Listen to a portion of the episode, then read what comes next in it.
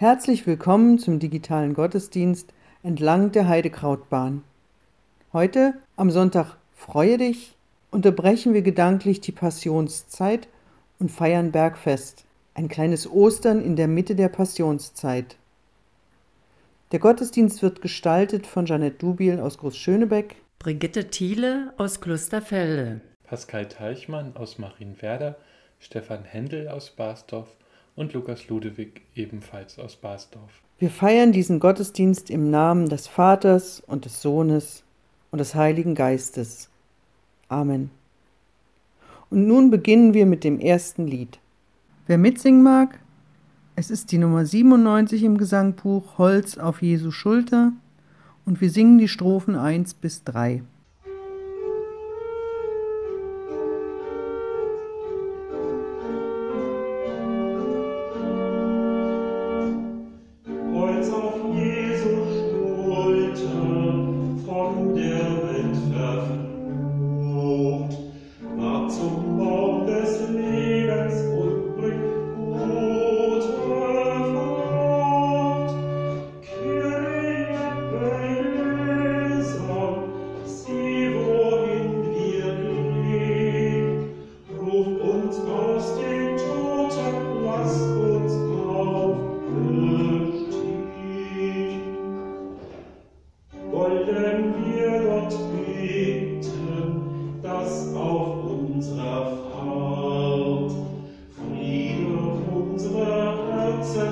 continues.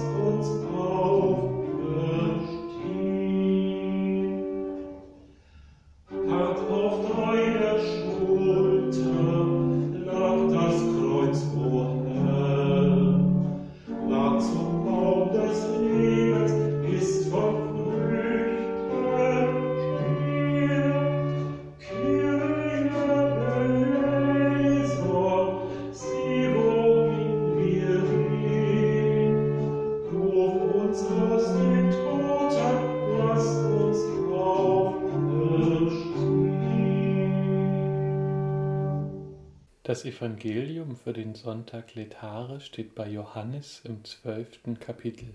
Es waren aber einige Griechen unter denen, die heraufgekommen waren, um anzubeten auf dem Fest.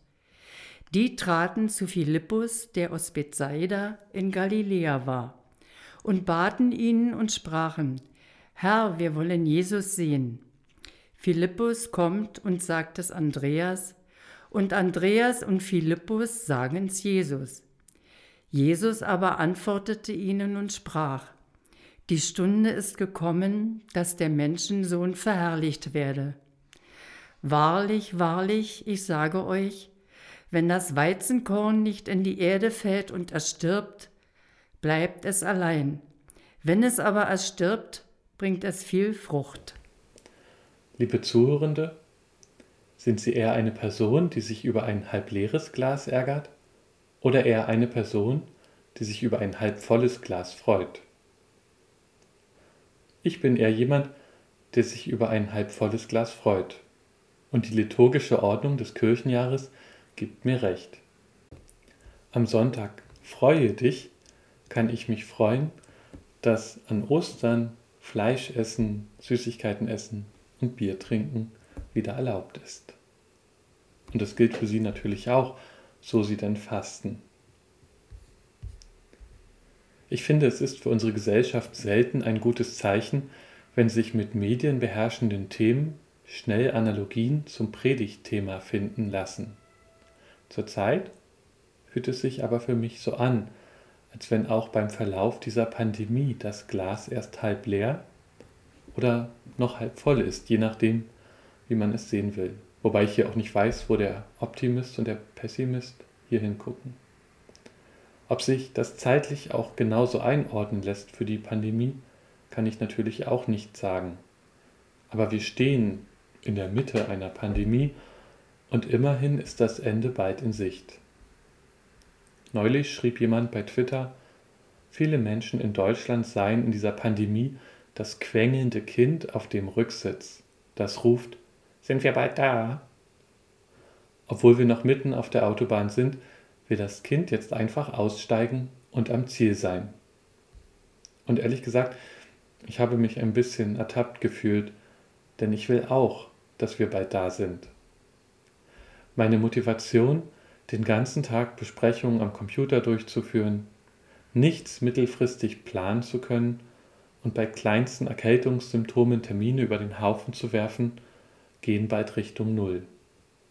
Auf der anderen Seite fühlt es sich für mich so an, als würden wir jetzt Tausende von Menschen aus einem fahrenden Auto werfen, weil ich keine Lust mehr auf Pandemie habe. So wie ich als Kind lernen musste, dass die Autofahrt nicht zu Ende ist, wenn ich es will, muss ich jetzt wohl eingestehen, dass diese Pandemie auch nicht nach meinen Regeln spielt. Also bleibe ich ruhig auf meinem erdachten Rücksitz sitzen und versuche am Sonntag freue dich auf das halbvolle Glas zu blicken. Es ist beeindruckend, in welch kurzer Zeit Impfstoffe entwickelt wurden und es ist auch beeindruckend, wie schnell wir wie viele Menschen geimpft bekommen.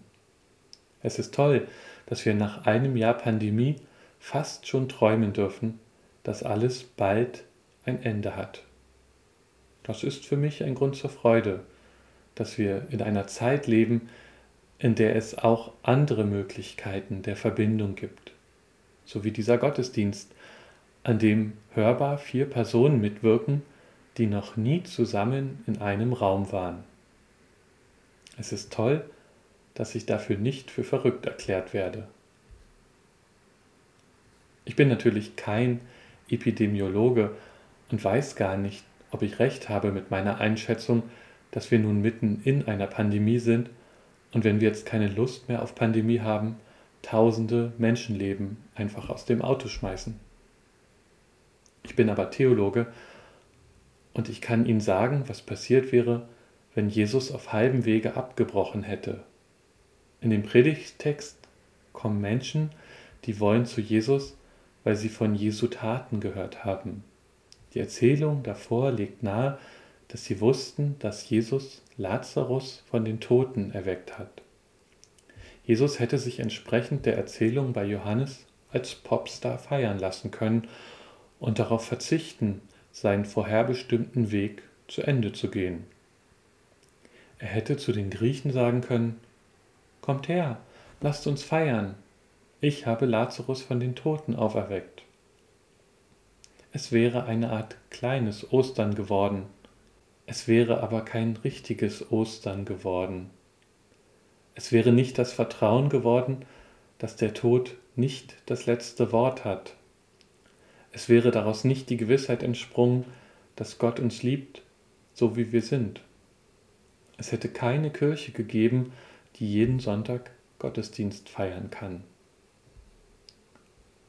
Die Freude am Sonntag Freue dich ist auch dass Jesus damals auf den irdischen Ruhm verzichtet hat, dass er mit diesen kryptischen Worten geantwortet hat, die wir gleich so wunderbar singen können.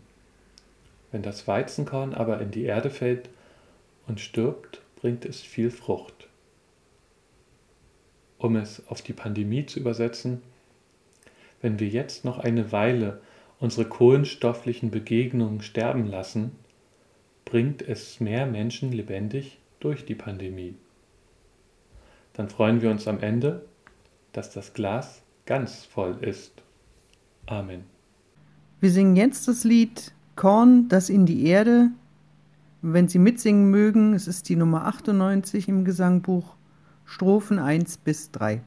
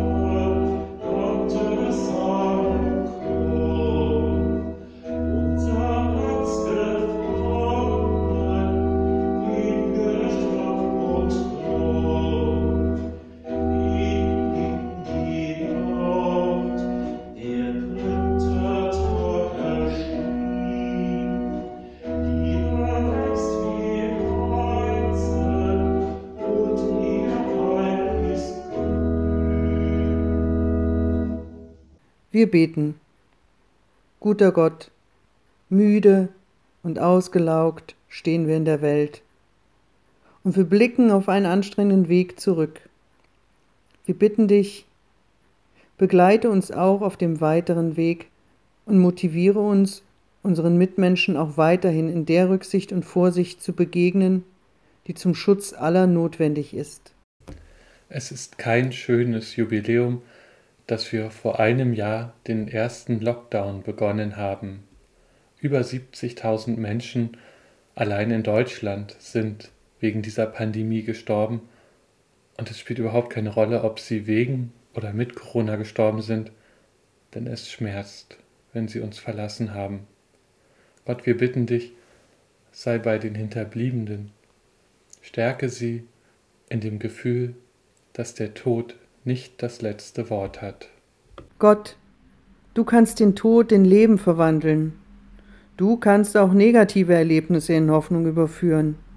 Wir bitten dich, zeige uns immer wieder die Dinge, die uns Freude bereiten, damit wir spüren, dass du uns in unserem Leben begleitest. So wie dieser Sonntag der Freude eine motivierende Zwischenstation auf dem Weg zur österlichen Freude sein soll, bitten wir immer wieder um motivierende und erfrischende Erfahrungen, die unser Vertrauen stärken, dass du uns eines Tages aufnimmst in deine unendliche Freude.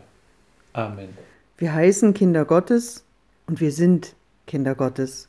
Und darum beten wir voll Vertrauen das Gebet, das Jesus Christus uns gelehrt hat. Vater unser im Himmel, geheiligt werde dein Name, dein Reich komme, dein Wille geschehe, wie im Himmel, so auf Erden. Unser tägliches Brot gib uns heute und vergib uns unsere Schuld, wie auch wir vergeben unseren Schuldigern. Und führe uns nicht in Versuchung, sondern erlöse uns von dem Bösen. Denn dein ist das Reich und die Kraft und die Herrlichkeit in Ewigkeit. Amen. Und es segne und behüte uns der freudespendende Gott, der Vater, der Sohn und der Heilige Geist. Amen. Jetzt singen wir das Lied 396, Jesu meine Freude. Strophen 1, 2 und 6. Musik